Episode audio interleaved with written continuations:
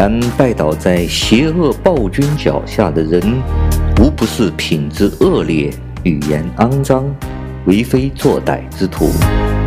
他们必然要跌落地狱，谎言的魔窟。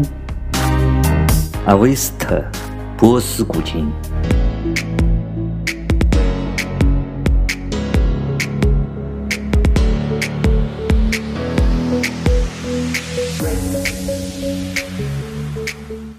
欢迎大家来到自由发声，我是来自中国大陆的零零七。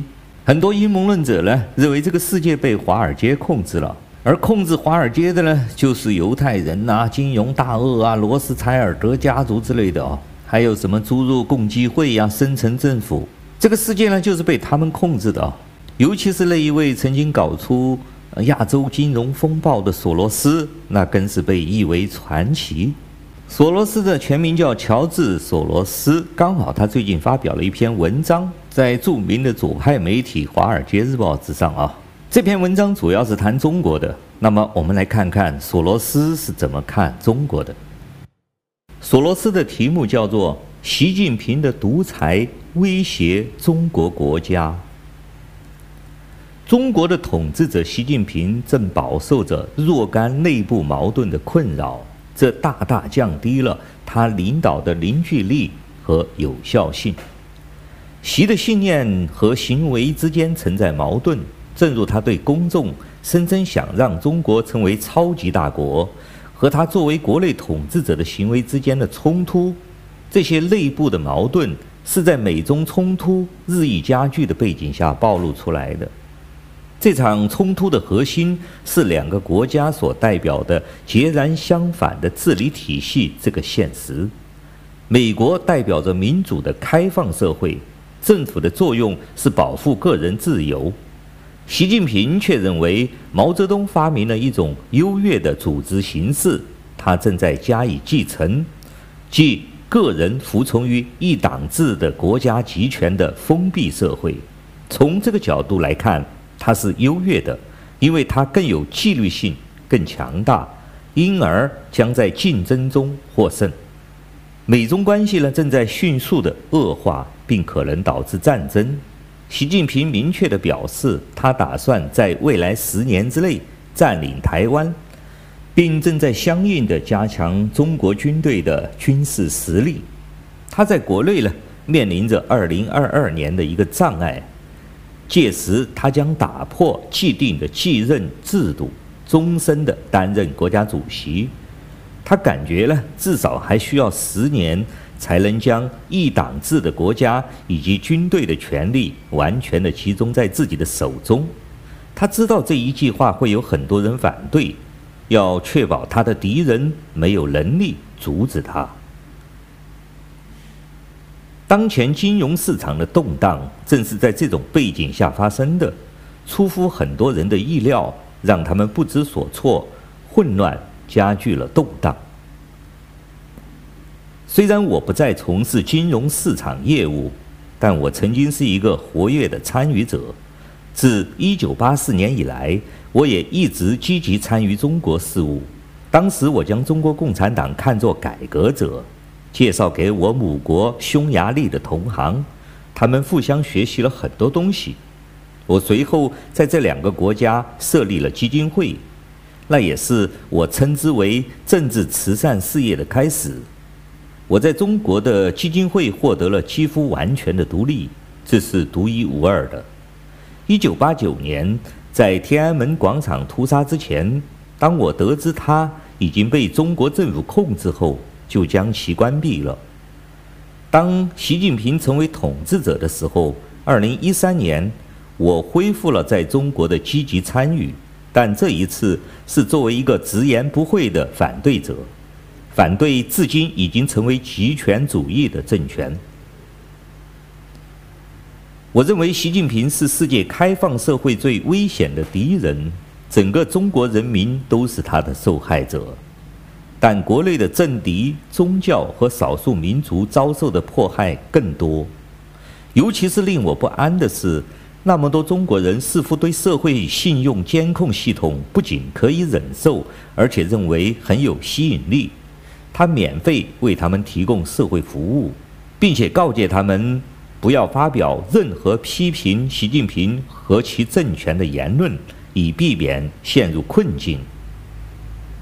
如果习能够完善社会信用体系，并确保大众生活水平稳步提高，他的政权就会更加稳固。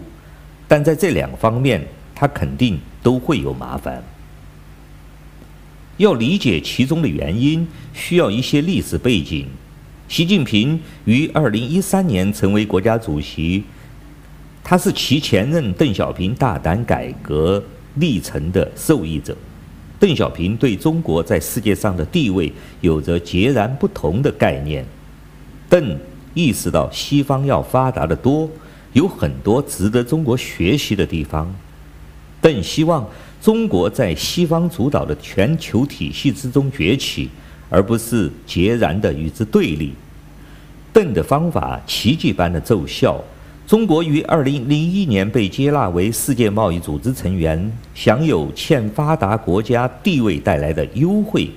中国进入了前所未有的增长期。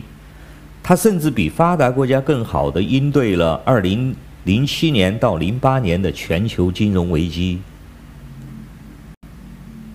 习近平不理解邓小平是如何取得成功的，他把邓的成功认为理所应当、当然的，并加以利用，而他对邓怀有强烈的个人怨恨。他认为邓小平对其父亲习仲勋的遭遇负有责任，其父亲于1962年被从政治局撤职，习近平因此在非常困难的农村环境中成长。他没有受到应有的教育，没有出国，也没有学过一门外语。习近平极力消除邓小平对中国发展的影响，他个人对邓的敌意在其中起了很大的作用，但其他的因素也同样重要。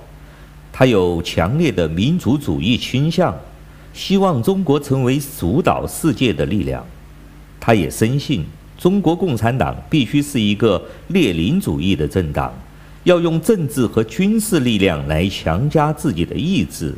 习近平强烈地认为，为确保中国共产党足够强大，这是必须的。为实现他的目标，需要必要的牺牲。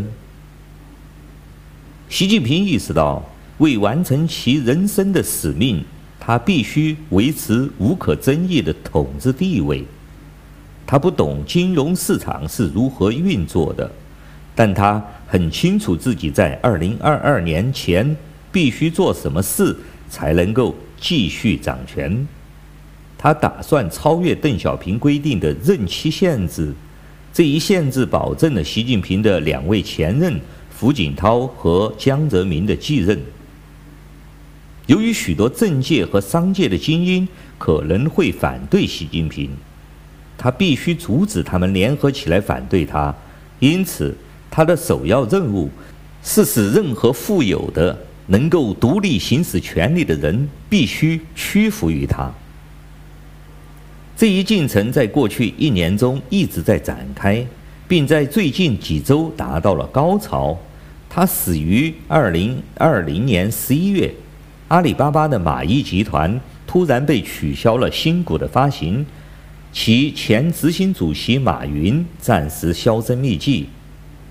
随后，二零二一年六月，对在纽约上市的滴滴出行采取了纪律处分措施，最终三家美国投资的公司被封杀。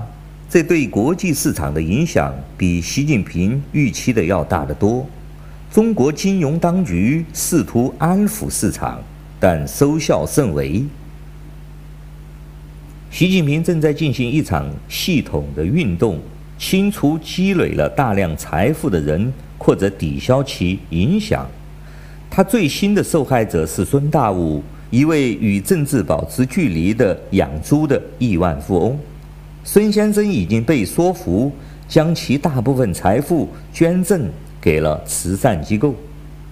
这场运动在威胁着要摧毁下金蛋的鹅。习近平决心将财富的创造者置于一党制国家的控制之下。他将双重管理结构重新引入大型的民营企业，这个做法呢，在邓小平改革的时代已经基本放弃。现在民营和国有企业不仅由他们的管理层经营，还有一个级别高于公司总裁的党代表，这会产生一种不当的诱因，即不去创新，而是等待上级当局的指示。中国最大的高债务杠杆房地产公司恒大，最近在偿还债务方面遇到了困难，推动经济复苏的房地产市场陷入了混乱。当局一直以其足够的灵活应对危机，但他们正在失去灵活性。举例来说，一家国有企业国药控股生产的疫苗，已大量出口到世界各地。但其性能呢，不及其他广泛销售的疫苗，因此国药控股不会为中国赢得任何朋友。为了在二零二二年获胜，习近平已经把自己变成了独裁者。他不是让党告诉他应该采取什么政策，而是他授意政策让党遵循。国家媒体正在播放一个惊人的场景。